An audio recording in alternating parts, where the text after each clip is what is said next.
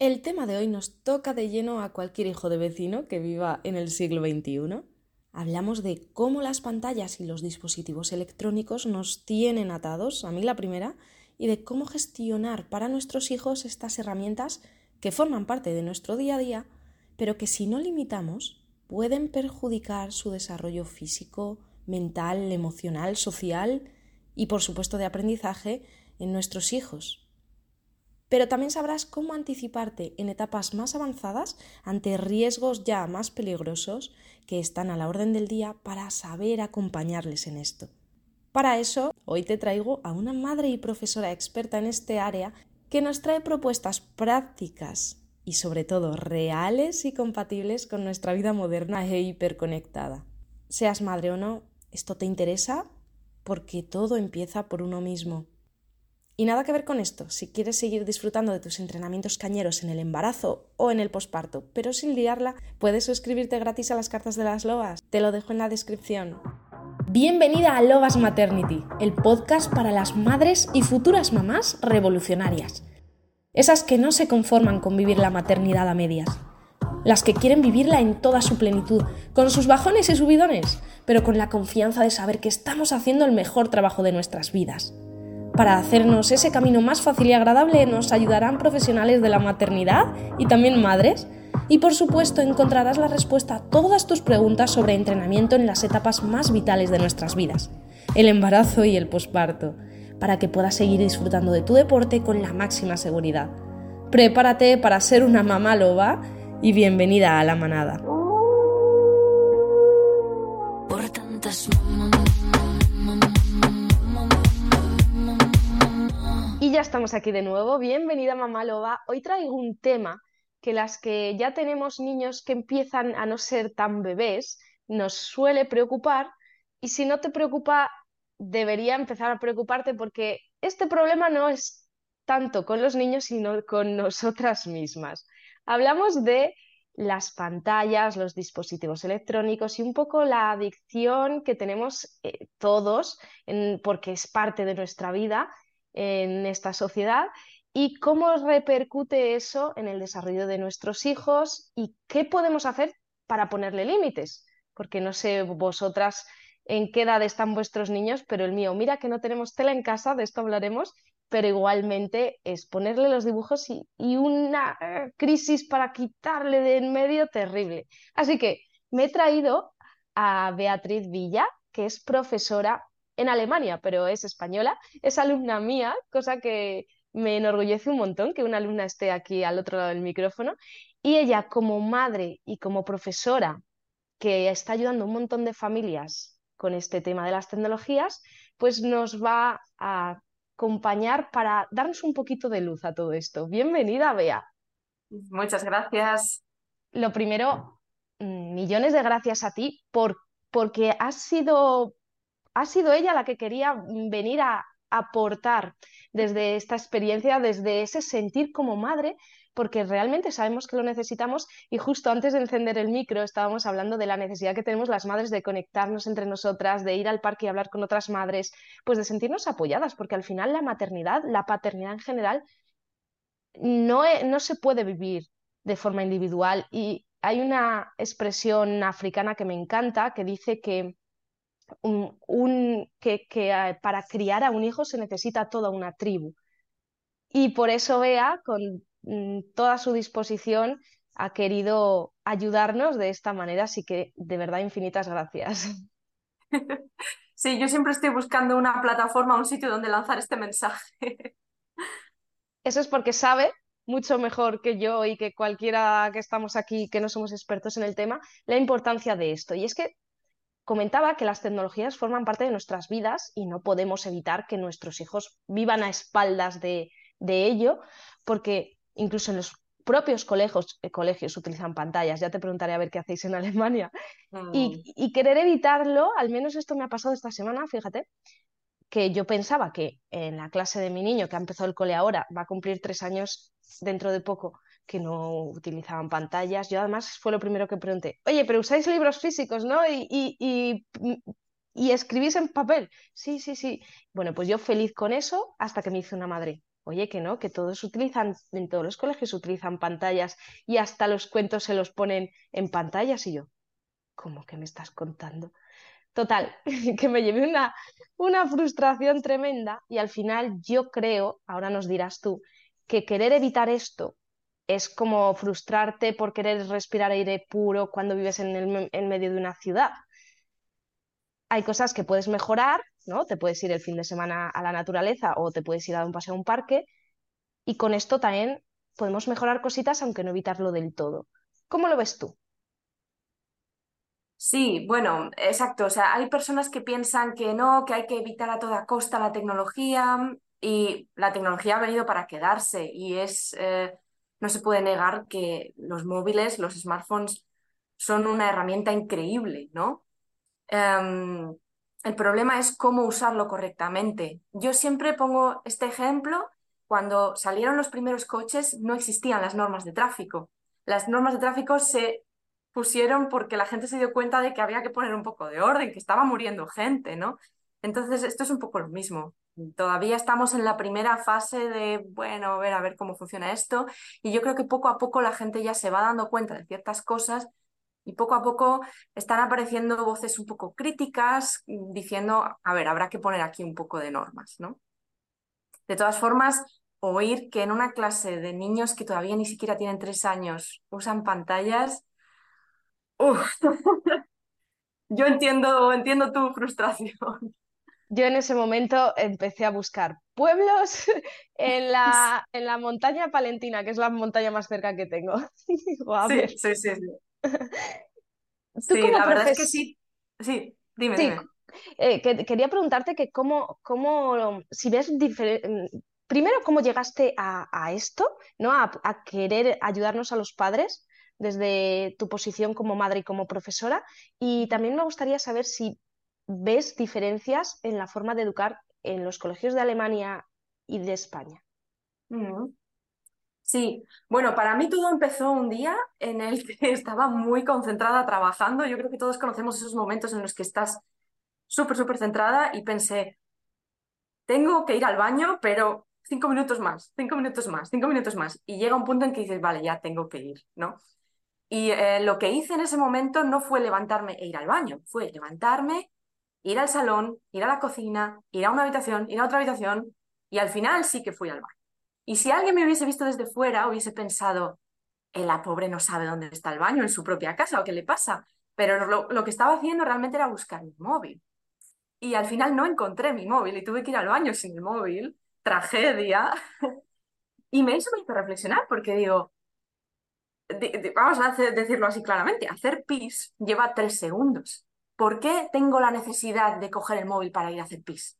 No tiene sentido, ¿no? Y entonces eso me hizo reflexionar, ¿qué otras cosas hago con el móvil que no tienen sentido? Cosas como, por ejemplo, el móvil es lo primero y lo último que veo cada día. Cada día lo primero que hago es apagarme el móvil cuando despierto, ¿no? O lo último que hago es mirar a ver si está bien puesta la alarma, porque oh, en realidad ya está programada para cada día, el día que tiene que ser, la alarma como tiene que sonar, pero por si acaso hay que mirarlo, ¿no? Otra cosa que no tiene sentido y que lo hace mucha gente es ir con el móvil siempre o en la mano o en el bolsillo del pantalón. Es como el móvil siempre tiene que estar cerca, ¿no? O muchas veces vemos en el móvil cosas que no nos interesan y ni siquiera nos acordamos de lo visto dos segundos después, ¿no? Muchos comportamientos que yo dije, esto no puede ser normal, ¿no? Y mm, em, hubo un momento en que yo me quedé sin móvil sin querer, que fue porque me robaron el móvil, y me robaron el móvil tres semanas antes del Black Friday. Si hubiese sido en cualquier otro momento, hubiese ido y hubiese comprado otro móvil, pero tres semanas antes del Black Friday dices, no puedo esperar tres semanas y me compro un móvil más barato, ¿no? Y esas tres semanas sin móvil me hicieron darme cuenta de que muchas cosas que decimos, ah, el móvil es que es imprescindible para esto y para lo otro, realmente no lo es, ¿no? Y, y, allí fue cuando me propuse venga, voy a cambiar mi comportamiento, voy a comprarme un despertador, voy a hacer un montón de cosas sin el móvil, voy a conscientemente buscar un sitio en la casa donde el móvil descanse como los teléfonos antiguamente, cuando te llamaban por teléfono y tenías que ir al salón a hablar por teléfono, ¿no? y funcionó muy bien durante dos semanas. Y dos semanas después volví poco a poco a mi comportamiento de llevar el móvil siempre encima.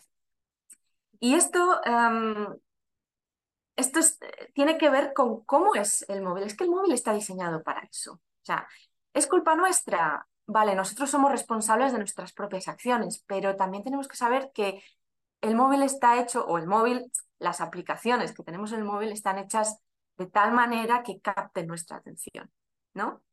Yo creo que esto no es nada nuevo. Yo, hoy en día todo el mundo lo sabe, que las aplicaciones funcionan así, que lo que consumimos no son productos, nosotros somos el producto, nuestra atención es el producto y las aplicaciones, Instagram, Twitter, Facebook, lo que sea, compiten para que cuanto más tiempo pases en ellas, más dinero ganan ellas, porque más publicidad te pueden enseñar, ¿no? Y lo que a mí me, me eh, aterrorizó, y esto lo vi muy claramente en la pandemia, cuando todos estábamos encerrados en casa y todos necesitábamos la tecnología para comunicarnos, fue ver cómo mis propios alumnos, cuando hablaba yo con ellos en videoconferencias, me decían que se sentían que se sentían mal, que se sentían que pasaban todo el día en el móvil, ¿no? Em, y allí fue cuando empecé a crear como un grupo de una manera muy desorganizada, pero dije, venga, hay que hacer algo, ¿no? Para, para intentar que ellos mismos reflexionasen sobre su propio comportamiento y su propio consumo del móvil, intentar buscar alternativas, ¿no? Ahí fue un poco cuando empezó todo, con este grupo de alumnos, ¿no? Entonces lo que hacíamos era que dábamos un día a la semana por videoconferencia, porque a la pandemia no se podía hacer de otra manera, y cada semana teníamos un reto.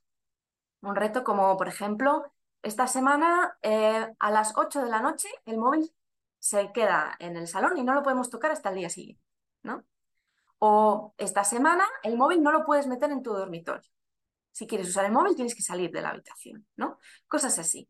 Y a base de eso, los propios alumnos ya no solo es que reflexionasen sobre su propio uso, sino que empezaron a pasar cosas que yo digo, esto yo no sabía que iba a pasar, ¿no? Por ejemplo, una alumna me dijo, me he comprado una guitarra, porque me aburro, sin el móvil me aburro, no sé qué hacer, me he comprado una guitarra, ¿no?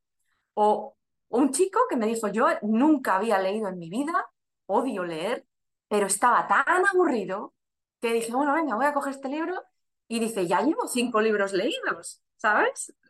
Digo, yo no te he olvidado, ¿eh? Lo has hecho tú solo porque has querido, ¿no? Em, y luego también lo que muchos contaban es duermo mejor, estoy mejor, de mejor humor durante el día, un montón de, cosas, ¿no? Entonces, la cuestión es que estos mismos alumnos, cuando acabó la pandemia y volvieron a clase y pude hablar con ellos en persona, durante un tiempo estuvieron un poco como apoyándose para seguir eh, evitando usar el móvil y durante un, tiempo funcionó y al final volvieron a caer. ¿no? por eso digo que eh, es algo que está implícito, está intrínseco en las aplicaciones y tiene que ver un poco con cómo funciona nuestra mente, ¿no? El efecto tragaperras que tienen las aplicaciones. De, eh, esto se han hecho, por ejemplo, experimentos con, no sé si ratones o ratas, pero bueno, con animales, ¿no? de em, tenerlos en una jaula y pulsando un botón reciben comida. Cada vez que pulsan el botón reciben algo de comida. Y esto es así durante un par de semanas. Y al cabo de un par de semanas se cambia el proceso. Pulsando un botón a veces reciben comida y a veces no. Y lo que observaron es que estos animales dejaron de pulsar cada vez que tenían hambre y empezaron a pulsar por, por así decir, por curiosidad, por decir, ¿y ahora qué viene? La comida no se la comían, simplemente querían saber qué pasa si sigo pulsando. Ahora no, ahora no, ahora sí, ahora no, ahora no, ahora sí. Y ese mismo efecto es el que tienes si, por ejemplo, estás en Instagram mirando vídeos y vídeos y vídeos y dices, esto no me interesa, no me interesa. Este sí, refuerzo positivo. Y sigues mirando, sigues mirando. Y cuando te das cuenta han pasado dos horas, ¿no? Eh, luego también hay otros procesos, ¿no? Por, el, por ejemplo, el, miedo a perderte algo, a no formar parte de la sociedad si no estás al día con lo que está haciendo todo el mundo en redes sociales, o incluso el miedo a, perderte tú y a no estar presente, ¿no? todo esto son, son cosas que son normales, que nos ayudan a, por supuesto, nos ayudan a formar parte de una sociedad y eso es bueno, El problema es que a lo mejor este cerebro que tenemos no está preparado para esta sociedad de miles y miles y miles de personas que están hablando todos al mismo tiempo en redes sociales, ¿no? Esto no es nuevo, pero bueno, es, es, es la explicación, ¿no? De por qué somos así. No es que, no es que seamos débiles, es que es, es así, ¿no? Y también es verdad que hay personas que tienen más tendencia que otras a la adicción, por así decir, ¿no? Y a mí lo que me, lo que me pone nerviosa, lo que me fastidia pensando en niños, es que se supone que hay aplicaciones que son para niños. Y yo digo, no, nadie de esta gente quiere proteger a los niños. De entrada, los, los magnates, los, los, los que diseñan estas aplicaciones, no les dan estas aplicaciones a sus hijos. Esa ya es la primera pista. Pero luego además es que si te pones a mirar, por ejemplo, las aplicaciones a las que pueden acceder los niños, em, no hay ninguna manera, por ejemplo, de conseguir parar ese scrolling, no sé, no sé cómo se dice en español, si hay otra palabra, pero bueno, ese seguir mirando vídeos sin que haya un punto que digas, no, ya no puedes bajar más, se acabó, ¿no? Eso no existe. Y se ha intentado que, se, que exista, pero no lo van a poner las aplicaciones nunca, porque no les interesa, porque así es como ganan dinero, ¿no? Luego, no, hay cosas como YouTube Kids, ¿no? El YouTube para niños, que solo es contenido infantil. Eso es, pues, es bueno, no causa problemas. Sí y no. Por ejemplo, un ejemplo de una cuenta que hace contenido para niños en YouTube es una cuenta que se dedica a abrir huevos Kinder. Y eso es todo lo que hacen en la cuenta, abrir huevos Kinder.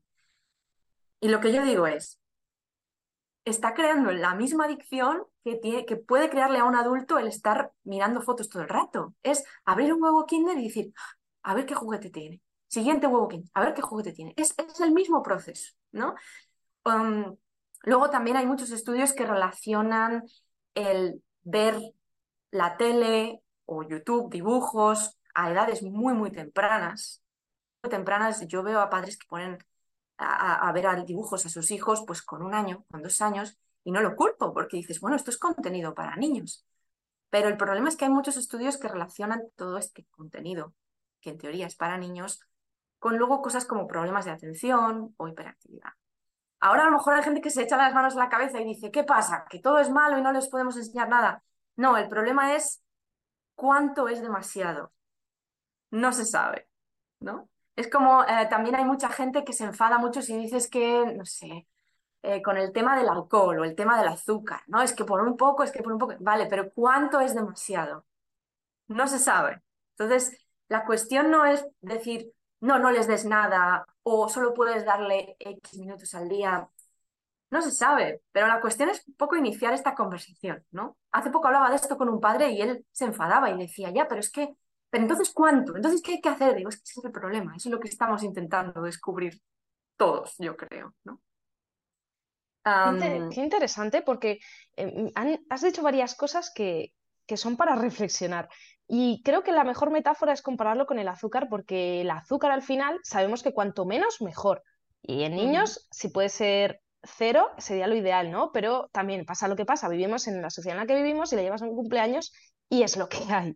Y, no, lo puedes, no puedes tener a tu hijo en una burbuja. En tu casa podrás controlar lo que tengas en tu mano, pero va a salir de ahí fuera y va a tener azúcar. Pero bueno, sabemos que cuanto menos mejor. Y me ha encantado esta metáfora porque al final el azúcar es súper adictivo, al igual que lo son estos dispositivos y estas tecnologías. Mm. Y fíjate qué curioso, hablando de esa adicción, los que lo has comentado, los que mejor saben qué, supone esto, qué peligros conlleva esta adicción, son los propios dueños de, las mayores marcas de tecnología. De hecho, Steve Jobs y Bill Gates abiertamente han dicho que a sus hijos se lo tenían, les tenían prohibidos las, eh, los dispositivos, los, propios móviles o, tablets que ellos creaban, porque han visto de primera mano eh, esos peligros. Y luego has dicho otra cosa que me ha hecho reflexionar un montón, ha sido como un zas. zas para mí, porque yo soy la primera adicta aquí. El miedo a perderte lo que pasa alrededor, pero también el miedo a perderte tú. Ostras, ¿es que acaso necesitamos de esos dispositivos para ser, para ser? O sea, iba a decir para ser alguien, para ser en mayúsculas. Sí, em, sí, es, es algo que hay personas a las que no les afecta en absoluto, que están por encima de ello. Pero yo creo que una vez que entras en ese círculo, salir es muy complicado. Y además, por ejemplo, en tu caso, tú tienes un negocio y es un negocio que, eh, depende de las redes sociales. Entonces, eh, me imagino tu dilema de decir, aunque no lo quiera, dependo de esto. ¿no? Mi, mi trabajo depende de esto. Muy- seguramente la mayoría de los autónomos que nos estén escuchando pensarán esto, ¿no? Claro, ahora mismo, aunque tu negocio sea físico y tengas tu local en un- una calle de la ciudad, dependes de Internet para poder llegar a los demás. Es Sí, que, ostras, qué difícil es esto. Y además, pero bueno, que sea difícil, y de hecho tú estás aquí porque precisamente es difícil, ¿no? Si no, si fuera fácil, no estaríamos hablando de esto porque cada uno lo haría fenomenal. sí, Pero, eh, pero estamos hablando de esto porque no solo eh, es difícil, o sea, es difícil, pero es posible, es posible ponerle límites y no dejar que, que nos generen demasiado malestar o mm, que les eh, genere a nuestros hijos pues eh, una adicción ya mm, peligrosa o preocupante. Y es que cuando, si, si también lo mencionaba, si, si a nosotros como personas adultas responsables, que supuestamente, supuestamente, entre comillas, dominamos nuestros impulsos o, o nuestras necesidades. No somos capaces de poner esos límites, ¿cómo pretendemos que lo hagan nuestros hijos, ¿no? Que todavía no han desarrollado, desarrollado esa capacidad de, de ah, autocontrol o de disciplina o de, o o de control emocional. Y esto sí. me lleva a pensar que nosotros, al final, lo que hagamos nosotros es lo que van a hacer ellos y ellos nos están viendo constantemente y educamos cuando no estamos educando. O sea que el primer Así paso es. está en nosotros. ¿Qué podemos hacer para darles el mejor ejemplo? Mm. Sí, esto que dices, eh, yo lo he visto de primera mano con mi niño que tiene un año y medio. Eh, antes de nacer él, yo había conseguido tener un poco mi, mi uso del, del móvil bajo control, pero cuando nació él, y supongo que muchas madres se identifican, te pasas horas y horas dando teta a demanda y llega un punto en que dices, me aburro o podría coger el móvil y adelantar trabajo, hacer algo, lo que sea, ¿no? Luego también la soledad que sentimos muchas madres te hace coger el móvil para decir, necesito conectar con alguien, necesito hablar con alguien, aunque, aunque no me conteste, ¿sabes? Ver vídeos de alguien en, Instagram o en YouTube o en lo que sea, ¿no? Entonces, eh, a mí lo que me pasó fue que empecé a, a coger el móvil cuando le daba el pecho, hasta que un día, ya cuando empezó a ser capaz de andar, etcétera, me di cuenta de que constantemente, si él encontraba mi móvil por algún sitio, me lo daba. No, no sé qué significará esto, pero lo que yo pienso es, él sabe que yo me pongo ropa, él sabe que yo eh, llevo zapatos o las zapatillas de estar por casa, pero si las ve por ahí, no me las trae, pero el móvil siempre me lo trae. Es como que hubiese, se hubiese dado cuenta de, ah, mamá necesita el móvil, es una parte de mamá. No lo sé, ¿eh? Es, es la conclusión que yo saqué. A Y mí me mm, ha pasado, a mí me ha pasado lo mismo, eh, de decir, mamá, tu móvil, pero me ha pasado otra cosa que me ha dolido mucho más y me ha pasado varias veces. Y a mi marido también, porque los dos trabajamos en casa. Yo estoy, pues eso, lo que la escena de dar teta, yo, es- yo es cuando aprovecho a responder a todas las alumnas. Estoy dando teta y con el móvil. Y una vez me dijo el mayor, porque bueno, la bebé digo, bueno, no se entera, no se entera hasta que se entera. Pero el mayor, que está a punto de cumplir los tres años, mm, ya varias veces, que se me cae el alma a los pies, y lo digo públicamente, me dice, mamá, por favor, deja el móvil para que le atienda. Y a lo mejor yo, claro, yo estoy, y él, a él qué más le da lo que esté haciendo yo si estoy mirando, da igual lo que esté mirando, como, normalmente estoy trabajando, ¿no? Y respondiendo a alumnas, pero es como, Dios mm. se me cae el alma a los pies. ¿Qué hago? O sea, qué rabia me da esto. O sea, tengo que, que poner límites. Sí, el problema es que los niños no saben qué estás haciendo en el teléfono, Eh, lo mismo con un iPad, por ejemplo. Un amigo mío me decía, es que yo leo en el iPad, pero mi hijo no sabe si yo estoy leyendo o estoy jugando o estoy, qué estoy haciendo. Y eso le hizo volver a comprar libros en papel o a sacar libros de la biblioteca. Dice, para mí es más trabajo, pero quiero que mi hijo sepa que no, yo estoy leyendo, ¿sabes? Mm, claro, eh, el problema del móvil, hablo de móvil, hablo de iPad, de estas cosas, ¿no? Es que es muy fácil porque está todo ahí dentro, ¿no? Lo difícil es intentar controlar el, uso, ¿no? Pero yo creo que, vale, es difícil, pero es, importante, ¿no? Entonces sí que se puede.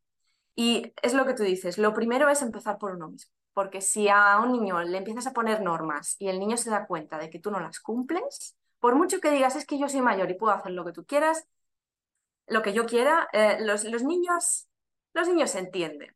Eh, que hay cosas que tienen sentido y hay cosas que no tienen sentido. Y, que no prediques con el ejemplo a un niño le, destroza, ¿no? Entonces, el empezar por uno mismo, mm, ¿qué cosas se pueden hacer? Yo creo que lo primero es reflexionar sobre el propio uso que tú le das al móvil, porque muchas veces no somos conscientes, ¿no? Eh, preguntarte cuánto tiempo pasas en el móvil, y eso se puede ver hoy en día en cualquier móvil, se puede ver cuánto tiempo pasas en el móvil y haciendo qué, en qué aplicación, ¿no? Esto es muy gracioso. En la época de corregir exámenes, yo veo qué uso en el móvil y la mayor parte del tiempo estoy en la calculadora. muy gracioso ver la aplicación de la calculadora ahí, ¿no? Eso es bueno. Em, yo esa la uso, esa aplicación de, me salta semanalmente, me dice, has usado tu teléfono 10 minutos menos que la semana anterior y ¡guau! Yo lo celebro. Has usado tu mm. teléfono media hora más que la semana anterior y yo, mierda, ¿qué ha pasado? Sí, sí. Y luego también en qué momento del día, porque eh, eso también puede darnos una pista de que a veces cogemos el móvil por aburrimiento o por estrés. El estrés nos hace querer hacer cosas o querer evadirnos, una de las dos cosas. y luego también yo creo que es importante pensar en positivo, no pensar todo el rato, quiero usar menos el móvil, sino qué quiero hacer en lugar de usar el móvil, ¿no? Y eh, luego eh, pensar un poco en cómo funciona el proceso, el ayudar a preparar el ambiente. Por ejemplo, en nuestra casa, eh, en nuestro piso, vamos, tenemos un sitio que es donde los móviles descansan. Y ahí es donde están los cargadores. Entonces, el móvil a cierta hora lo ponemos ahí a cargar y ahí está. Y el móvil se va a dormir antes que nosotros y el móvil se despierta después de nosotros, ¿no? De tal manera que, bueno, hay unas horas que el móvil está ahí, no está con nosotros, no nos llevamos el móvil a la habitación em, y hay, por así decir, como unas normas dentro de la casa que dices, ¿es suficiente? No lo sé, pero por algo se empieza, ¿no? Pues eso, el móvil no puede entrar en el dormitorio y el móvil tiene un sitio fijo donde descansar. Cuando no lo estamos usando, se va a su sitio, ¿no? Em, y eso significa un poco eso, preparar el entorno. Es decir, venga, dentro de mi casa, dentro de mi espacio, qué normas quiero poner, ¿no? Luego también empezar con algo pequeño, porque si de pronto te pones, no, no voy a usar nunca el móvil, eso no funciona, ¿no? Y luego, por experiencia, en mí y por lo que he visto en mis alumnos, em, ayuda mucho tener una comunidad con la que compartir este tipo de cosas. Y comunidad significa, em, puede ser tu marido, puede ser tu, tu hermana, tu padre, tus amigas, lo que sea, pero tener a alguien con quien hablar de estos temas y no sentirte sola, ¿no? Y, hablarlo, perdona que me ría, pero hablarlo por un grupo de WhatsApp, imagínate. si no hay otra opción, si no hay otra opción, bien, no es lo ideal, pero bueno, eh, el grupo de WhatsApp también tiene sus, sus ventajas, ¿no? Entonces, bueno, o sea, lo ideal sería tener el contacto en persona, pero bueno, ya te digo, la pandemia nosotros lo hicimos así y también funcionó. Claro, se puede aprovechar el grupo de WhatsApp para poner normas. No se habla en este grupo de 8 de la tarde a 10 de la mañana, por ejemplo. Te vas a reír, pero eso son cosas que nosotros tenemos que enseñarles a los niños. O sea, yo doy clase de quinto de primaria a segundo de bachiller. Y me, me acuerdo de un día de estar con el móvil a las 11 de la noche, que en teoría no debería, pero bueno, estaba con el móvil a las 11 y de pronto me llega un mensaje de una niña de una clase de sexto de primaria diciendo, eh, el viernes hay examen de vocabulario, digo, vete a la cama. Por favor. Digo yo, vete a la cama, déjame vivir. sí. Y apaga el ah, móvil.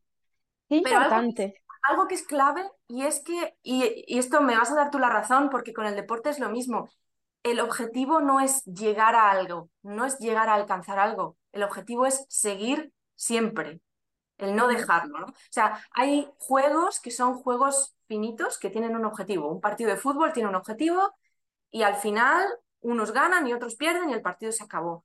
Pero con el usar correctamente la tecnología o con el hacer deporte, no es que digas, es que tengo que llegar a no sé dónde y entonces ya he ganado.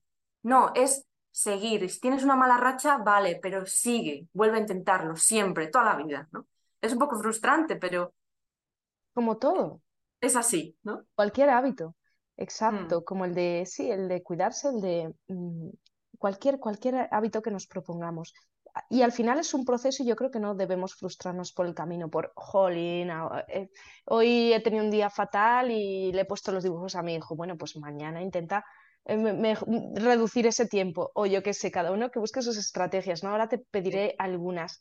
Y sí que quería recalcar esa importancia de apartarnos un poquito del móvil antes de dormir yo peco muchas veces de ello porque tengo que aprovechar eh, cualquier hora, ¿no? Con la bebé al final, en el momento en el que puedo ponerme con el ordenador o con el móvil, lo aprovecho. Pero es verdad que esto, jolín, que nos lo dice la evidencia científica y la experiencia personal, que es que se duerme peor si cogemos las pantallas, si estamos viendo pantallas antes de dormir, porque se explica muy fácilmente con el tema de la melatonina, ¿no? las pantallas hacen que no, no durmamos bien y no funciona, por cierto, no funciona ese modo pantalla noche, el modo noche no funciona, ¿eh? que eso lo leí hace poco. Al final esa luz de las pantallas hace que la hormona que nos ayuda a descansar no se mm, mm, no, no, no entre en juego. Así que vamos a tener cuidado con esto. Yo creo que es quizá el, punto más fácil o por el que podríamos arrancar. Pero cuéntanos, en base a tu experiencia y también a, la de tu compañero, porque claro, alguien podría decir, bueno, es que cuando ya tienes dos hijos o tres hijos es imposible, pero tu compañero tiene cuatro hijos, también mm. profesor, y, junto, a, junto a él dais eh, charlas y ayudáis a las familias. En base a vuestra experiencia, con vuestras propias familias y con las de, eh, con las, de las familias a las que acompañáis. ¿Qué otros consejos nos darías para ir dando pasitos sin querer cambiarlo todo de la noche a la mañana y sin frustrarnos por no conseguirlo? Mm. Sí, eh, exacto. Mi compañero Arthur, que también es profesor aquí en Alemania, es alemán, em, mm, tiene cuatro hijos y eh, digamos que él está más avanzado que yo. Y este fue el primer consejo que él me dio. Eh, busca siempre gente que vaya más avanzado que tú en la vida familiar, o sea, que sus hijos sean más mayores que los tuyos. Porque con ellos puedes ir viendo qué les ha funcionado y qué no. Si, si hablas de estos temas con gente que está en la misma situación que tú, digamos que estáis todos en el mismo barco. Entonces, la experiencia es todos más o menos la misma, ¿no? Eh, entonces, ese es un buen consejo, ver cómo lo hacen otras familias para ver qué les funciona y qué no les funciona, porque no hay una fórmula, ¿no? Cada familia es un mundo, ¿no?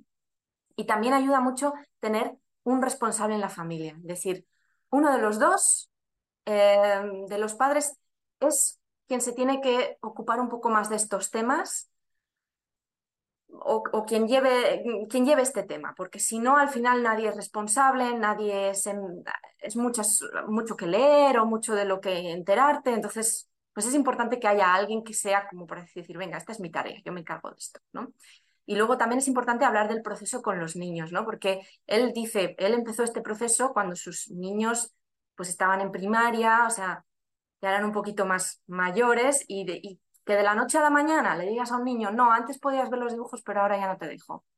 Eso un niño no lo entiende. Entonces es necesario hablar de todo abiertamente en la familia y decir, mira, nos hemos dado cuenta de esto, así que vamos a empezar a hacer las cosas así progresivamente, poco a poco. Pues si a lo mejor antes se podía encender la tele, que también es otra pantalla, indiscriminadamente, porque esta también es otra cosa, los de nuestra generación hemos vivido una televisión muy diferente, en la que había dibujos tres horas al día, por la mañana, a mediodía y por la tarde con la merienda. Hoy en día los dibujos están a todas horas. Y ya no solo en el salón en la tele, sino en el móvil, en cualquier sitio, incluso en el baño. ¿no? Entonces, bueno, poner, acotar un poco y decir, venga, pues eh, X tiempo al día, em, puedes ver tal cosa, pero hablar de este proceso con los niños, ¿no? Y luego también una cosa que es importante es que hay gente que piensa que cuanto más tarde mejor. Por ejemplo, a la hora de darle un móvil a un niño, cuanto más tarde mejor. Y hay gente que piensa que no, que un niño tiene que, que vivimos en la era digital y que los niños tienen que aprender a usar estos dispositivos cuanto antes. Un mono puede usar un iPad. O sea que no es tan importante que un niño aprenda a usar un iPad. Se aprende en una tarde. No es, no es necesario, ¿no? Eso de entrada. Luego, cuanto más tarde mejor. Lo que dice la evidencia científica es que durante los tres primeros años los niños no deberían estar delante de una pantalla. Porque los tres primeros años en la vida de una persona son los más importantes, son en los que más se desarrolla el cerebro, más se construyen más sinapsis en el cerebro. Entonces, el que un niño menor de tres años esté, pase tiempo delante de una pantalla, lo que provoca es que pase menos tiempo observando su entorno. Y un niño aprende observando su entorno. Aprende a moverse físicamente, aprende a comunicar, aprende a hablar. Se han hecho estudios muy interesantes sobre si a lo mejor enseñándole vídeos a un niño, el niño aprende a hablar mejor, más fácil. Y no, un niño aprende a hablar mejor comunicándose en persona con un adulto. ¿no? Entonces, mm, hay una edad en la que los niños no deberían estar expuestos. Luego podemos hablar, si quieres, de excepciones y decir, ya, pero ¿qué hago si eh, no me deja que le cambie el pañal y no consigo tranquilizarle? Bueno, luego hablamos de eso, pero de entrada, ahí sí que habría que ser radical. Pero luego, ¿a qué hora se le puede dar un smartphone a un niño? Estamos pensando ya en niños que sean un poco más mayores, lo típico que dicen todos los padres, ya, pero es que va solo al colegio y si le pasa algo, mm, ¿cómo, cómo me avisa? ¿no? Bueno, eh, Arthur, mi compañero de trabajo, el que tiene los cuatro hijos, eh, dice, mira, yo a mis hijos cuando empezaron a ir solos al colegio, les di un Nokia de teclas. Y les dije, mira, aquí está grabado el teléfono de papá y mamá. Si te pasa algo, me llamas. Y si no, aquí está el teléfono de la abuela me dijo, sus hijos estuvieron entre los 10, 11 hasta los 12, 13 usando ese Nokia. Dijo, no recibí ni una llamada, nunca. Y una vez mi hijo perdió el bus, no, no, no perdió el bus, cogió un, bus que no era y no mm, se perdió, por así decir, preguntó al, al, conductor del autobús, el conductor del autobús le dijo, no, mira, bájate aquí y coge el bus tal. Y él solo llegó a casa. O sea, no sacó el móvil para llamar a sus padres. Dice, y esto le hizo darse cuenta de que realmente, antiguamente, los niños no estaban comunicados y la mayoría de las veces no pasaba nada, siempre hay excepciones, ¿no? A lo mejor hay alguien que dice, bueno, bueno, tú vives en Alemania, España es diferente, no lo sé, no lo sé eh, cuántas distancias puede recorrer un niño o lo complicado que es o no, pero yo he sido niña en España, yo he ido al colegio en España y sé que nunca me hizo falta un móvil para avisar a mis padres de nada. Y de hecho, si alguna vez llegué tarde a casa, me llevé una bronca porque siempre se me olvidaba avisar. o sea que eso de entrada, ¿no? Pero luego, eh, algo que eh, mm, eh, Arthur, mi compañero, dice que ha observado en otras familias y que les parece un error, es que hay familias que dicen, no, hasta que mi hijo no cumpla los 15 años, los 16, no les doy un smartphone. O los 18, incluso, los que son muy radicales. ¿Qué pasa? Que si tú a un niño que no ha tenido nunca un smartphone, con 16, 18 años le dices, aquí tienes tu smartphone, el niño va a hacer lo que le dé la gana y ahí ya no vas a poder ayudarlo, no vas a poder poner límites, porque a esa edad ya no puedes poner límites, casi, ¿no? Entonces es más fácil empezar con 12, 13 años con unas normas. Y esas normas, esto es muy gracioso porque es como muy alemán, los alemanes tienen un contrato para todo, pero me parece que es muy positivo. A su hijo, cuando le da un móvil, no solo le da un móvil, le da un contrato. Le dice, ¿quieres el móvil? Este es el contrato. Y lo vas a firmar. Y lo leen juntos, punto por punto, lo, le va explicando, pues mira, yo tengo acceso a tu móvil, así que lo que hagas en el móvil yo lo voy a poder ver. Tienes una cuenta infantil, yo soy el padre, yo voy a controlar tu cuenta. Eh, puedes usar el móvil estos días durante estas horas eh, y puedes descargarte estas aplicaciones. Y estas otras aplicaciones, hay, hay existen em, aplicaciones para padres que puedes instalar para que tus hijos no se descarguen cosas en el móvil que no quieres, ¿no? Cosas así. Y lo que él me explicaba es que la cuestión del contrato es que no es inamovible, se puede ir renegociando. Entonces, llegó un punto en que su hijo, que tuvo su móvil con 12 años, al llegar a los 14 le dijo, papá, me parece que este contrato está obsoleto. Yo quiero descargarme tal obligación. Entonces dice, vale, nos sentamos y lo hablamos y lo renegociamos, ¿no? Y esto hace, te da una excusa para hablar de este tema con tus hijos de manera abierta y, y, de manera constante, porque de manera constante se puede ir renegociando el contrato, ¿no? Eh, y me parece... genial lo veo genial porque así también les das a ellos más confianza, confían más en ti, les enseñas a que se pongan ellos a sí mismos mm, límites. Me encanta, sí, sí, sí.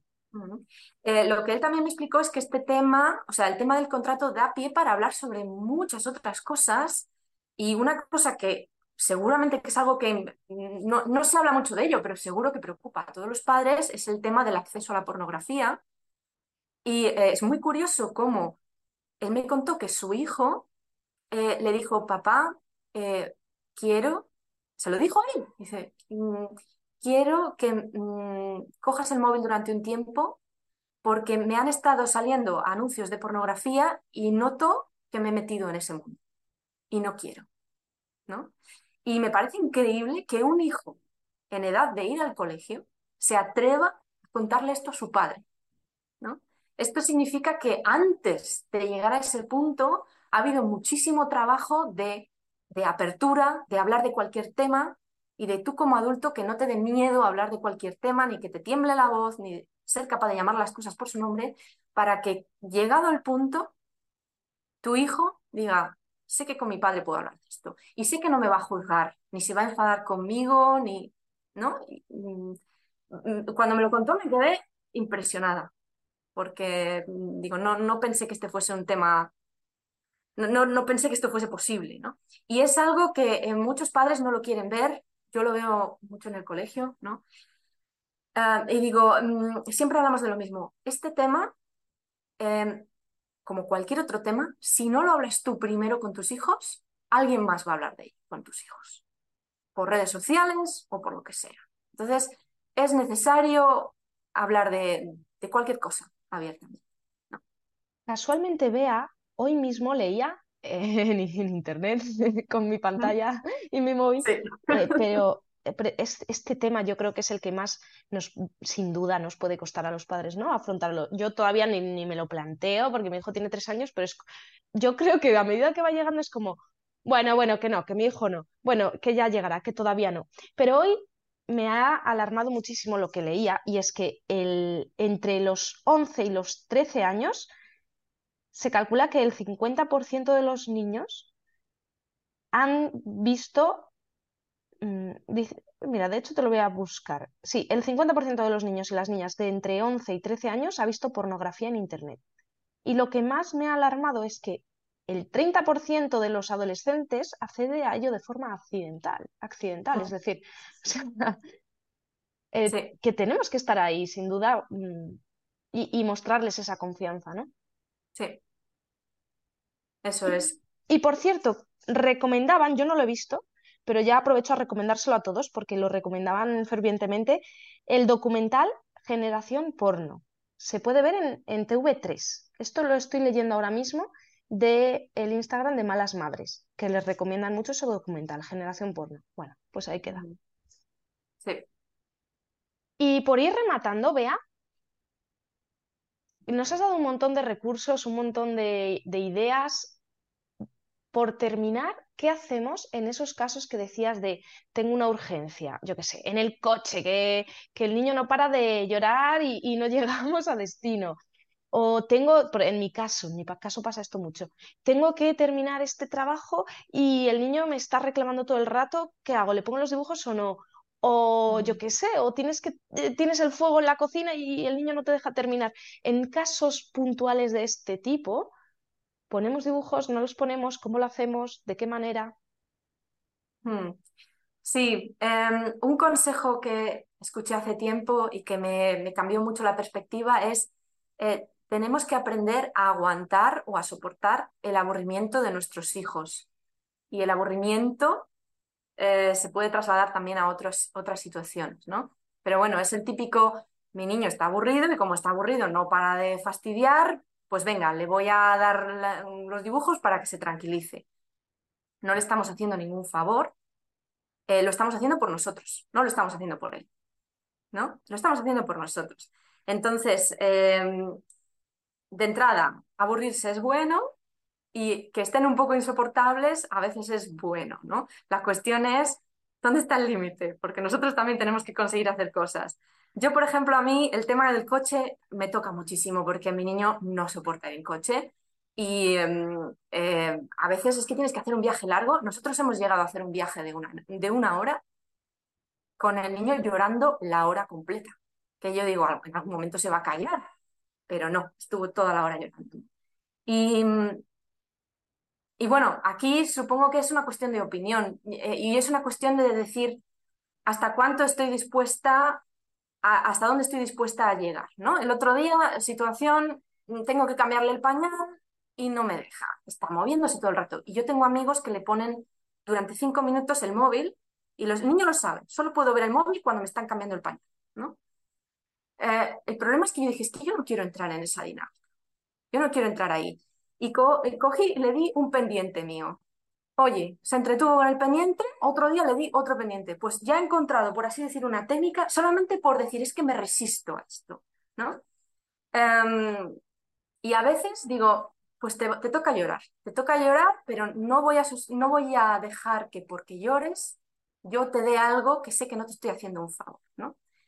Y a veces llegará puntos en que digas, tiene que ser así, tiene que ser así, pues, por ejemplo, el tema del azúcar. El otro día estaba en el supermercado, no me estaba dejando hacer nada y digo, sé que si le doy un, algo de azúcar, se va a cambiar, va a estar contento, se va a calmar, ¿no? Pues se lo di, ¿no? En el tema pantallas todavía no he llegado a ese punto de ponerle una pantalla para que se tranquilice, pero con el azúcar sí que lo he hecho, reconozco que lo he hecho en alguna ocasión. Dices, pues hija, pues a veces tiene que ser así. La cuestión es que no sea constante. A mí que un niño sepa que cada vez que se va a cambiar el pañal puede ver pantallas, a mí eso ya me parece un hábito. Y ahí es donde yo pondría la, frontera, por así decir. Mientras no sea un hábito y sea simplemente una solución puntual, pues la vida es así, ¿no? Mm. Qué interesante, pues sí, muy bien visto de esa manera. Genial, Bea. Yo creo que ya tenemos mucho por lo que reflexionar. Yo la primera, de hecho, quiero compartir una cosa y es que cuando yo mejor me he sentido en los últimos meses fue, mm, lo cuento como si fuera de hace muchísimo, bueno, que así lo vi, sí, realmente es de hace mucho. Y, em, empezamos a ir a la piscina en, cuando estaba yo en, en mi embarazo con el niño, o sea, en mi segundo embarazo se quedaba el niño con mi marido y yo me ponía a nadar un poco. No he vuelto, pero quiero volver. ¿Por qué? Porque descubrí que era donde más feliz estaba y fue porque no podía estar con el móvil. O sea, mm me di cuenta de que era por eso, no porque a mí me guste nadar, que bueno, sí, bueno, vale, me gusta, pero también me gusta pasear. Y de hecho me gusta más pasear, pero el momento de la piscina en el que solo puedes estar en ese preciso instante, en el aquí y en el ahora, porque no puedes meter el móvil al agua, bueno, algunos sí, pero es que ya solo lo que nos faltaba, ¿no? Fue maravilloso. Y me di cuenta ahí, y ahora reflexionando, veo que, que, que realmente es así, que lo que nos cuesta es estar con nosotros mismos, aparte de con nuestros hijos, pero que parece que nos evitamos a nosotros mismos. Tenemos que hacer más ese mindfulness, el estar aquí, presente y ahora. Tengo aquí atrás un libro. Eh, se llama El poder de la hora, que, no tiene ninguna ciencia, bueno, eh, eh, tiene mucha ciencia, pero es tan simple como estar aquí ahora, sin necesidad de tener que, que ah, mm, cubrir tu tiempo con, cualquier aplicación, que es verdad que son necesarias para muchas cosas, para trabajar, para conectar con la familia, tú que estás en Alemania harás videollamadas con tu familia, eh, pero creo que tengo, voy a hablar en singular, que trabajar ese preciso momento.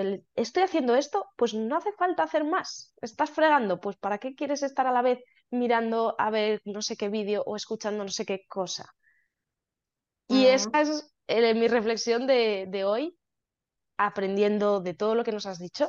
Me queda mucho, mucho, mucho por reflexionar y aplicar, así que infinitas Aprender gracias. a soportar nuestro propio aburrimiento, ya no solo el de nuestros hijos, sino el nuestro, ¿no?